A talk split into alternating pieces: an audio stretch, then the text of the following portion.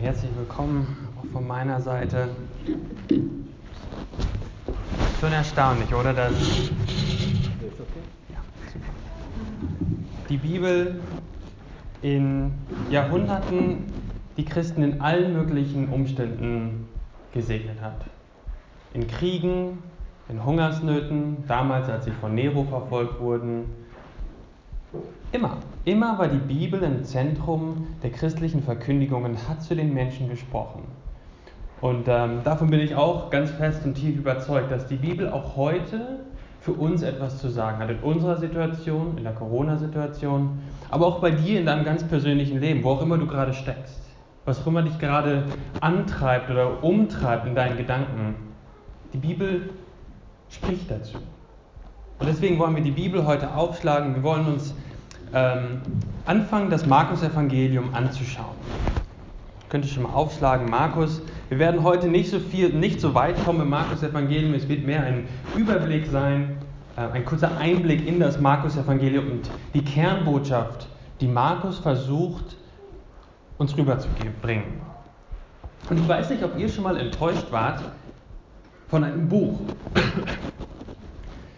Das ist ja ein Buch, der Titel, der schien so toll zu sein. Und ich habe das genommen, das Buch, und habe das gelesen und so nach 100 Seiten, oh, irgendwie hat es doch nicht den, den Erwartungen entsprochen. Ja, das letzte Buch, wo das, wo das bei mir so war, das, das hieß Im Auge des ähm, Hurricane.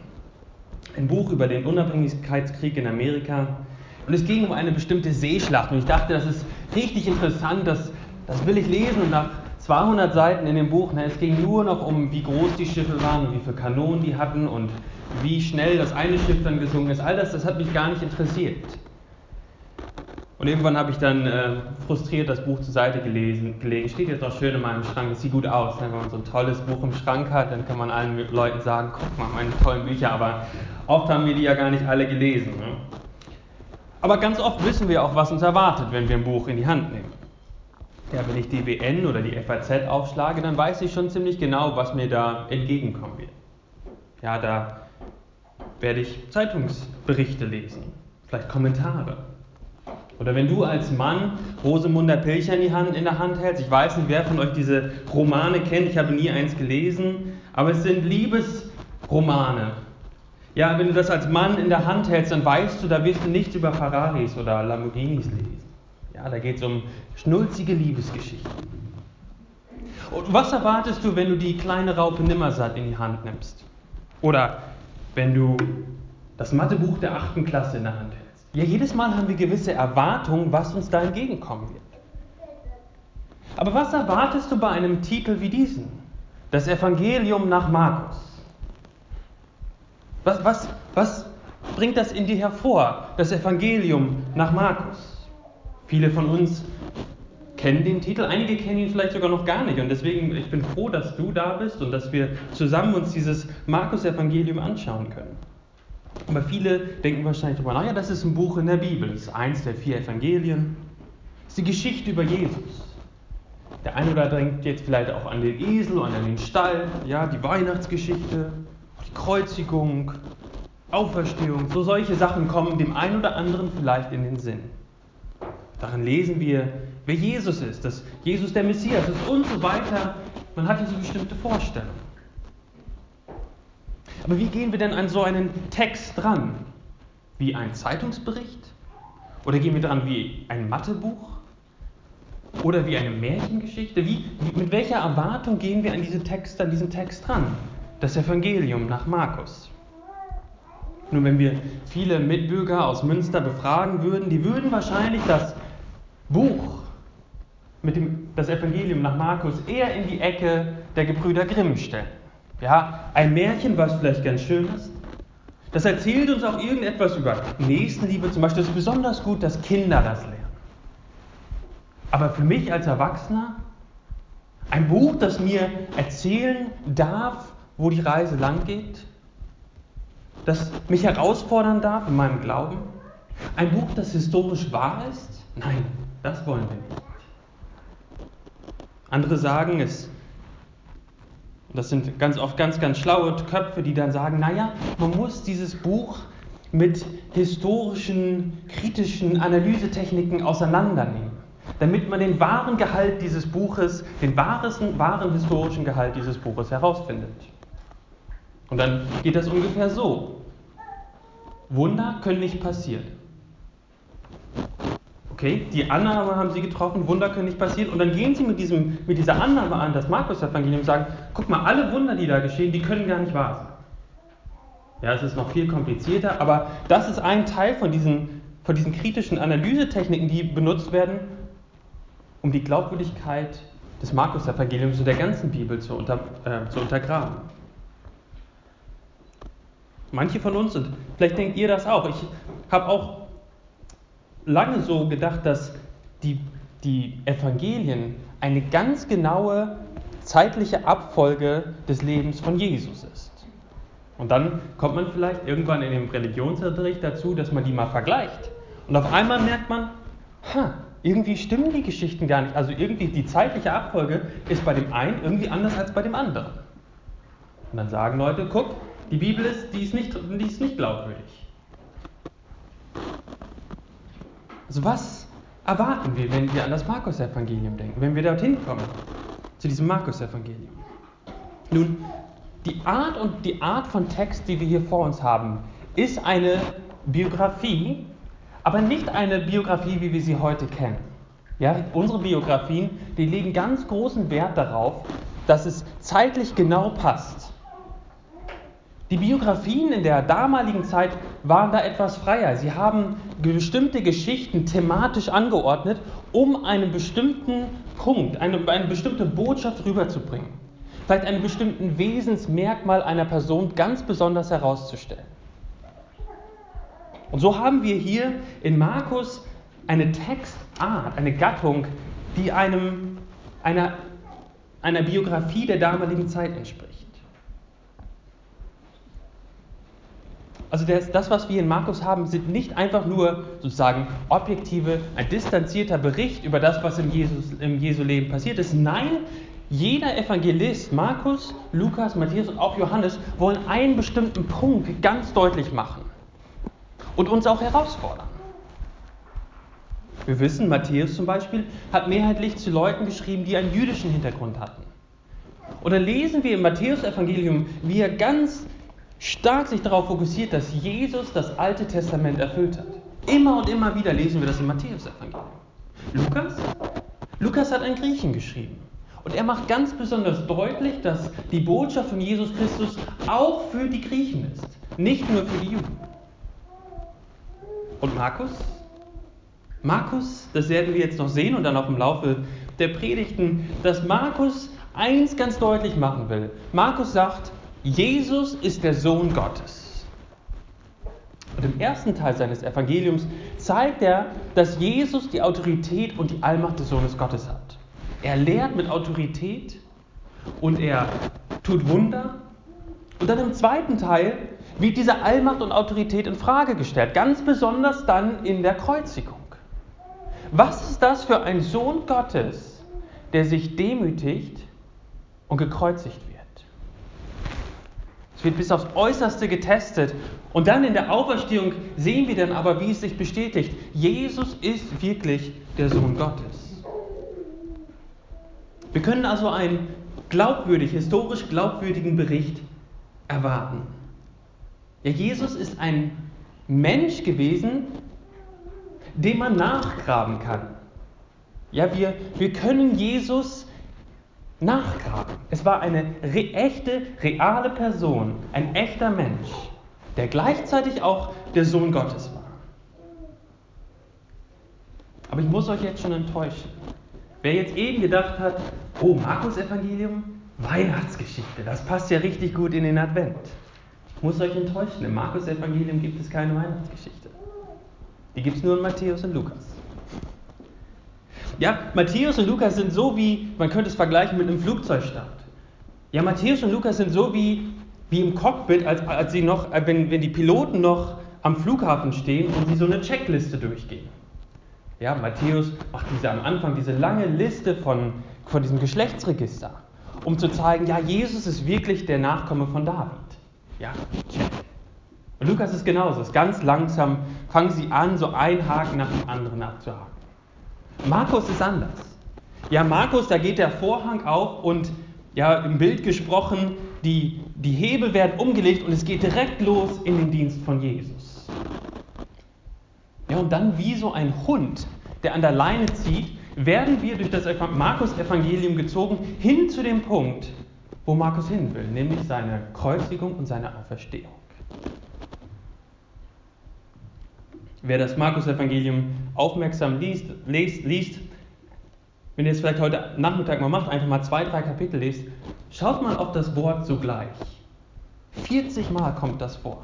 Es ist wie so ein, wie so ein Hund, der an der Leine zieht. Ja? Es, Markus erzählt eine Geschichte und dann zugleich geht es weiter. Und sogleich geht es weiter. Bis hin zu dem Kreuz und dann der Auferstehung.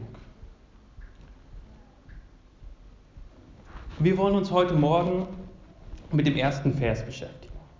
Schlagt auf Markus 1, Vers 1 und wir wollen uns das dann in drei Punkten anschauen. Dort lesen wir, Markus beginnt Anfang des Evangeliums von Jesus Christus, dem Sohn Gottes. Anfang des Evangeliums von Jesus Christus, dem Sohn Gottes. Und wir wollen uns das in drei kurzen Punkten angucken. Der erste, erste, erste Punkt ist die Frage, warum brauchen wir eine gute Botschaft? Warum brauchen wir eine gute Botschaft? Und der zweite Punkt, ist Christus der Nachname von Jesus? Vielleicht hat sich der eine oder andere das auch schon mal gefragt. Ist das so wie Jonas Bültemann? So ist halt Jesus Christus. Ja, stand bei, bei Jesus am Klingelschild Christus dran. Oder was, ist, was hat das damit zu tun? Und was bedeutet eigentlich Sohn Gottes? Ja, lasst uns diese drei Fragen nacheinander anschauen. Warum brauchen wir eine gute Botschaft? Ist Christus der Nachname von Jesus? Und was bedeutet eigentlich Sohn Gottes? Jede Geschichte hat ja einen Spannungsbogen. Das haben wir schon in der Grundschule oder äh, dann in der weiterführenden Schule dann gelernt. Jede Geschichte hat einen Spannungsbogen. Es gibt immer eine Einleitung, wo die Situation erklärt wird. Dann gibt es einen Hauptteil, in dem die Spannung steigt. Es gibt ein Problem, das gelöst werden muss. Da geht es dann immer weiter hoch, immer weiter hoch, bis es dann zu dem Punkt kommt, jetzt muss es irgendwie in die eine oder die andere Richtung gehen. Und dann zum Schluss hin fällt dieser Spannungsbogen wieder ab, weil es eine Lösung gibt. Das kann man für einzelne Bücher auch in der Bibel analysieren, aber auch die gesamte Bibel können wir in, die gesamte Bibel ist ja eine Geschichte und diese Geschichte können wir auch anhand dieses Spannungsbogens nach, nachführen. Am Anfang? Am Anfang schafft der souveräne Schöpfer, der souveräne Schöpfer alles auf der Welt. Er ist derjenige, der über allem steht und dem alle Ehre gebührt. Das lesen wir in 1. Mose 1 und 2. Er schafft den Menschen als Mann und Frau in seinem Ebenbild. Er darf ihnen sagen, was, was sie tun sollen, was sie nicht tun sollen. Und er warnt sie, dass Ungehorsam gegen Gott den Tod bringen würde. Aber dann in 1. Mose 3 lesen wir schon, dass der Mensch gegen Gott rebelliert. Er will so werden wie Gott. Adam und Eva essen von diesem verbotenen Baum, lehnen sich gegen Gott auf und Gott macht seine Ankündigung wahr. Nun, an der Stelle schon geht der, die Spannung schon hoch. Ja? Ihr merkt, Gott hat es geschaffen, er hat ihnen gesagt, wenn ihr von dem Baum esst, dann werdet ihr sterben. Und dann essen sie von dem Baum. Und jetzt ist die Frage schon das erste Mal da, was wird Gott machen? Und die Spannung fällt wieder ein bisschen ab, weil wir merken, okay, Gott tötet sie nicht auf der Stelle, lässt sie weiter leben. Aber wir merken auch, dass sich in der Schöpfung etwas fundamental geändert hat. Da sind Schmerzen, Adam und Eva werden irgendwann sterben und das Tod. Wir sehen das dann direkt, dass Gott ähm, Fälle, ihnen Fälle macht. Man kriegt Fälle nur dann, wenn man ein Tier tötet. Das kannten Adam und Eva vorher nicht. Und so geht die Spannung wieder hoch. Was wird Gott machen? Der heilige Gott, gegen den sich die Menschen aufgelehnt haben. Was wird Gott machen? Da haben wir dann in 1. Mose 3, Vers 15, 15 schon diese Verheißung des Evangeliums in Saatform. Dort lesen wir, und ich will Feindschaft setzen, also Gott spricht zu der Schlange, ich will Feindschaft setzen zwischen dir und der Frau, zwischen deinem Samen und ihrem Samen. Er wird dir den Kopf zertreten und du wirst ihm in die Ferse stechen. Gott kündigt schon in 1. Mose 3, Vers 15 einen Nachkommen der Frau an, Einen Menschen, der dem Teufel das Handwerk legen wird. Wie das passiert, was das genau bedeutet, wer das genau ist, wann das genau sein wird, das ist da alles noch offen. Aber schon ganz am Anfang gibt es eine reale Hoffnung, dass Gott die Menschen nicht alleine lässt. Und so geht es weiter durch die Bibel. Immer wieder baut sich dieser, diese Spannung auf. Bei Noah zum Beispiel. Dort sündigen die Menschen so viel, dass Gott sagt, das ist genug jetzt. Ich werde die Menschen auslöschen. Außer eine Familie. Da ist wieder Hoffnung. Und nach der Flut vermehren sich die Menschen wieder und wieder geht das gleiche Spiel von vorne los. Die Menschen versündigen sich und gehen ihre eigenen Wege. Und wieder greift Gott ein, indem er Abraham beruft. Ja, und so sehen wir das immer und immer wieder in der Bibel, wie Gott eingreift und wie er die Menschen nicht alleine lässt in ihren Sünden, bis, bis wir zum Evangelium kommen von Jesus Christus, genau hier im Markus 1. Es ist die gute Nachricht von Jesus Christus, die er verkündigt hat, aber nicht nur die Nachricht, die er verkündigt hat. Jesus Christus war selbst der Inhalt dieser Nachricht. Ja, also Jesus Christus hat nicht nur eine gute Nachricht verkündigt, sondern das, was er verkündigt hat, war sein eigenes Leben, sein Sterben und seine Auferstehung. Das, was Jesus getan hat, was er verkündigt hat, ist die gute Nachricht von Jesus Christus. Und das, was die Evangeliumschreiber jetzt tun, und Johannes macht das ganz ausdrücklich am Ende seines Evangeliums. Er sagt am Ende seines Evangeliums, der, der Johannes, ich habe es aufgeschrieben, damit ihr glaubt, dass Jesus Christus der Sohn Gottes ist und damit ihr durch den Glauben Leben habt in seinem Namen. Ganz ausdrücklich macht Paulus das nicht, aber er konfrontiert uns genauso wie Johannes mit der Wahrheit, dass Jesus Christus der Sohn Gottes ist. Es ist in etwa so, wenn ihr, weiß nicht, wer von euch so Action-Movies mag, in New York, ja, man im Dunkeln, die Polizei verfolgt einen, einen Verbrecher und man sieht, wie sie so in den Hinterhöfen drum, sich verfolgen und der Verbrecher klettert noch über den einen. Man hat schon gedacht, jetzt haben die Polizisten ihn geschnappt. Und dann biegt er in eine falsche Ecke ab und dort sind einfach, ist eine Sackgasse. Und man weiß, dieser Verbrecher wird ja nicht mehr rauskommen. Genauso ist das mit den Evangelien auch. Ja, am Anfang kann man sich vielleicht noch irgendwie winden und sagen, nee, also das mit Jesus, das ist nicht so wichtig, da brauche ich auch gar keine Entscheidung treffen. Aber spätestens am Ende des Evangeliums Spätestens bei der Auferstehung musst du eine Entscheidung treffen. Du musst entweder sagen, das, was Jesus von sich selbst beansprucht zu sein, der Sohn Gottes, der gestorben ist und der auferstanden ist, ist der, der Gott des Universums, den ich anbeten muss. Oder, oder du wendest dich von ihm ab. Jede Entscheidung, sich nicht zu Jesus als den Sohn Gottes zu bekennen, ist diesen Sohn Gottes und seinen Selbstanspruch, Gott zu sein, abzulehnen. So ist das auch für uns heute Morgen so. Für jeden von uns, der hier ist, der, der noch nicht mit Jesus unterwegs ist, steht vor der, vor, der, vor der Frage, wer ist dieser Jesus, der Sohn Gottes für mich? Das Markus-Evangelium fordert uns heraus. Triff eine Entscheidung. Also wenn wir diese gesamte Geschichte des Evangeliums oder der Bibel zusammenfassen wollen, gibt es, kann man das in vier Worten zusammenfassen. Das ist nicht von mir, das ist also das ist von, von jemandem aus einem Buch, äh, das ich gelesen habe. Gott, Mensch, Christus und Antwort. Gott hat alles geschaffen und ihm gehört die, ihm gehört die Ehre. Denn der Mensch, der Mensch rebelliert gegen Gott und versündigt sich. Christus, ja, Gott lässt die Menschheit nicht alleine, sondern sendet Jesus auf diese Erde, um uns von der Sünde zu befreien. Und das vierte, die Antwort. Wir müssen eine Entscheidung für Jesus treffen und sagen, ich wende mich ab von meinen Sünden und vertraue auf Jesus Christus alleine für die Vergebung meiner Sünden. Er lässt uns herausfordern lassen von dem Markus-Evangelium. Und wenn du hier bist und noch keine Entscheidung für Jesus getroffen hast und sagst, aber ich möchte gerne noch mehr darüber erfahren, dann komm gerne auf mich zu.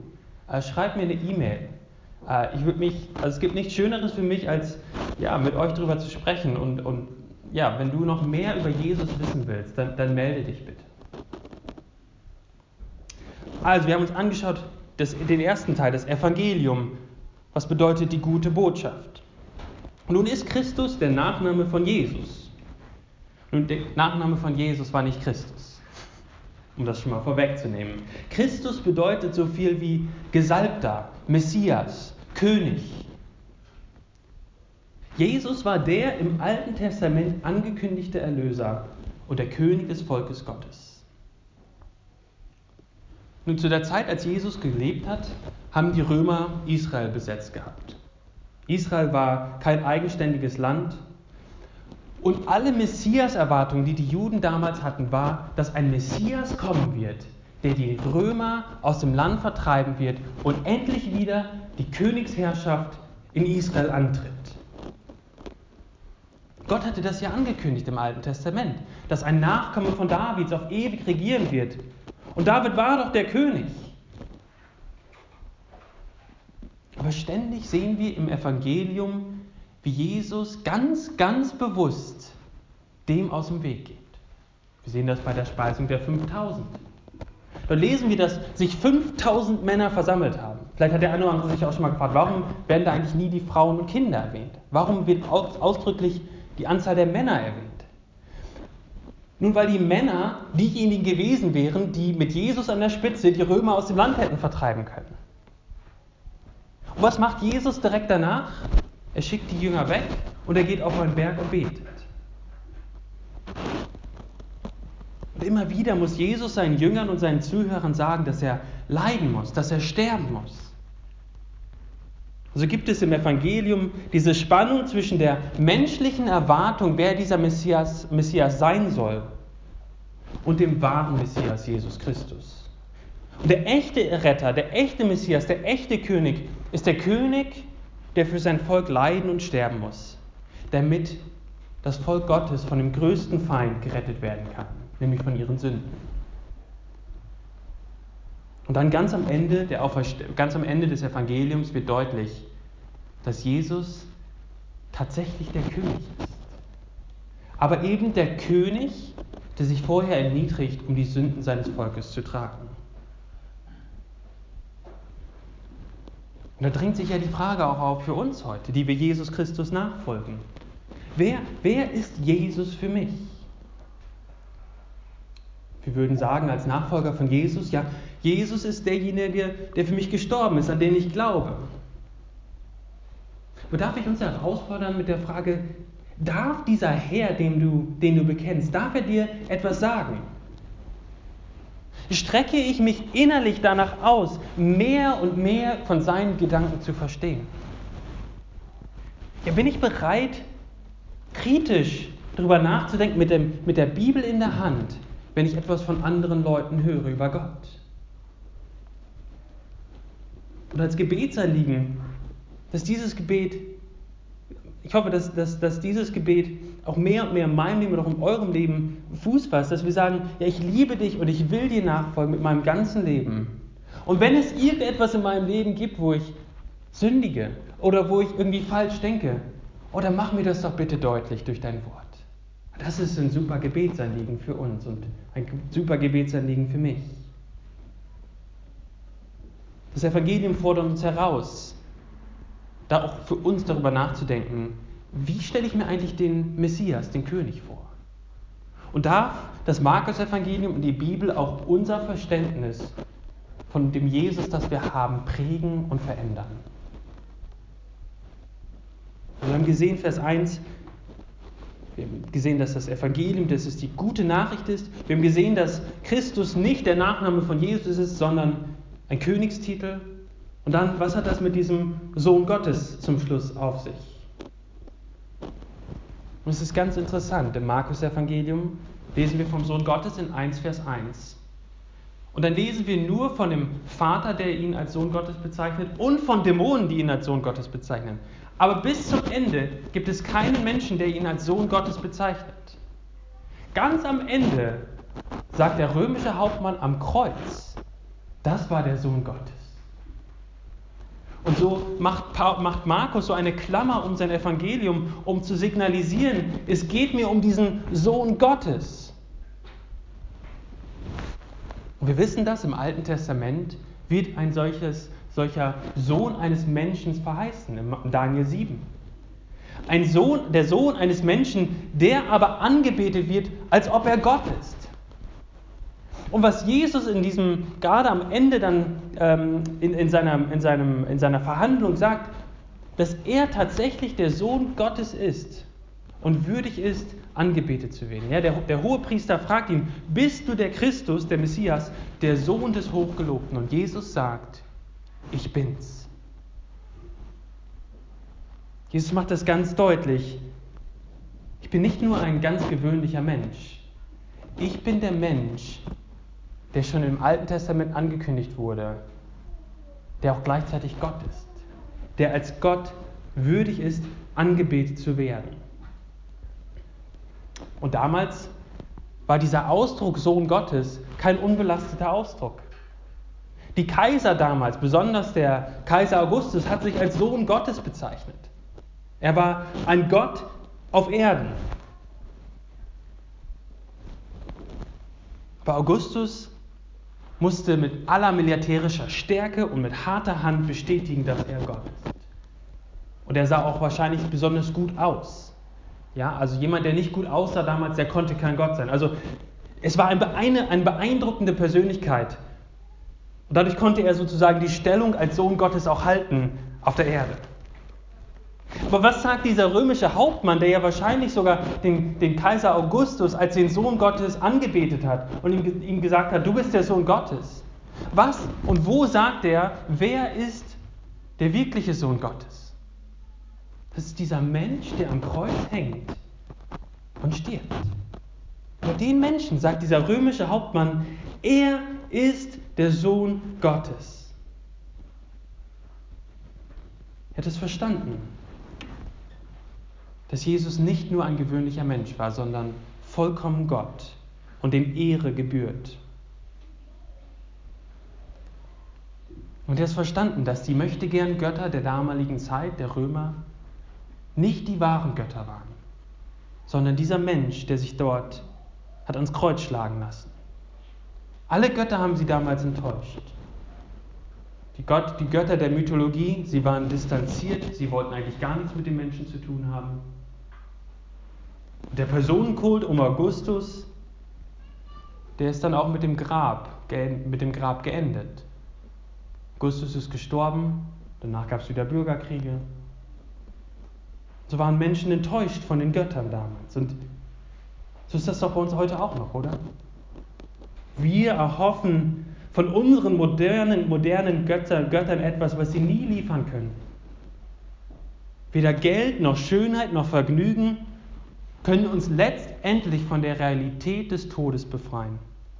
Sie können temporär Freude bringen, aber ganz tief innen drin wissen wir, dass sie uns letztlich keine wirklichen Antworten geben können. Wir versuchen diese innere Leere in unserem Leben zu überstreichen und wegzudrücken, aber niemand als der wahre Sohn Gottes, Jesus Christus, wird diese Leere in unserem Herzen ausfüllen können. Warum ist das Kreuz so wichtig? Jesus ist der Sohn Gottes. Was hat er am Kreuz getan? Am Kreuz hat er das größte Problem dieser, Sünde, dieser Welt getragen. Und weil das größte Problem dieser Welt getragen wurde, bedeutet das, dass alle Probleme auf dieser Welt einmal gelöst sein werden. So wie am Anfang alle Probleme in diese Welt gekommen sind, weil ein Mensch gesündigt hat, so wird durch die Vergebung der Sünden, durch den einen Menschen Jesus Christus, einmal alle Probleme der Welt gelöst sein werden. Nein, nicht auf dieser Erde. Ich muss euch enttäuschen. Nicht auf dieser Erde. Aber als Christen haben wir diese unglaublich tiefe und feste und feste Zuversicht und das feste Wissen, dass wir einmal von den Toten wieder auferstehen werden, so wie Jesus Christus auferstanden ist. Das verspricht uns die Bibel. Und da wird es eine neue Schöpfung und einen neuen Himmel geben. Und dort wird, wird es keine Probleme mehr geben, die durch die Sünde verursacht wurden. Und das ist so sicher für uns Christen, weil Jesus Christus dort am Kreuz gehangen hat und unsere Sünden getragen hat. Deswegen wissen wir das. Und deswegen darf ich auch heute schon in meinen schwierigen Umständen Zuversicht haben und auch nach vorne blicken und auch wieder Mut fassen und auch wieder Freude bekommen, auch wenn sich die Umstände in meinem Leben nicht von heute auf morgen ändern und vielleicht sich sogar nie ändern in meinem Leben. Trotzdem darf das ein ganz tiefes Wissen in meinem Leben sein, dass weil Jesus am Kreuz gestorben ist und meine Sünden getragen hat, einmal alle meine Probleme oder alle Probleme, die durch die Sünde entstanden sind, weg sein werden. Und so beten wir als Gemeinde diesen Jesus Christus an, als, als vollkommen Mensch und als vollkommen Gott. Und dafür werden wir ausgelacht. Dafür machen sich Menschen lustig, über uns lustig. Aber ich kann euch versichern, wir sind nicht die ersten Christen, die sich darüber, die darüber äh, verspottet wurden. Damals schon, man hat eine, Aus, ein, ein, ein, äh, eine Art äh, Kritzelei in Rom gefunden. Wahrscheinlich, man geht davon aus, dass das Schulkinder über ein anderes Schulkind geschrieben haben. Und da ist ein, ein Mensch abgebildet vor einem Kreuz mit einem Menschen drauf und ein Esel, der, der, dieser Mensch, dieses Figürchen, hat einen Esels, Eselskopf. Und als Unterschrift steht drunter, Alexamenus betet seinen Gott an. Und es soll lustig sein. Und diesen Alexamenos, der vielleicht sogar ein Schulkind war, verspotten. Doch ist es genau richtig, was der Hauptmann gesagt hat über Jesus am Kreuz und was wir auch sagen am Kreuz von Jesus Christus. Dass er der Sohn Gottes ist und dass ihm alle Ehre gebührt. Das ist unser Gott, den wir hier verkündigen. Und ich hoffe, dass es auch dein Gott ist, dem du, dem du vertraust. Amen. Lass uns noch beten. Himmlischer Vater, wir danken dir, dass du uns nicht allein gelassen hast, dass du ähm, ja, deinen Sohn gesandt hast, Jesus Christus, dass du Jesus gegangen bist aus Gehorsam gegenüber deinem Vater und dass du für uns gestorben bist und dass wir Vergebung der Sünden haben dürfen und diese ganz tiefe Gewissheit, dass wir einmal bei dir sein werden. Und dort wird es kein Geschrei und keine Tränen und kein Tod mehr geben, weil du die Sünde, das Problem, das Grundproblem gelöst hast. Dafür sind wir dir unglaublich dankbar und bitten dich, dass das uns auch in die nächste Woche begleitet. Amen.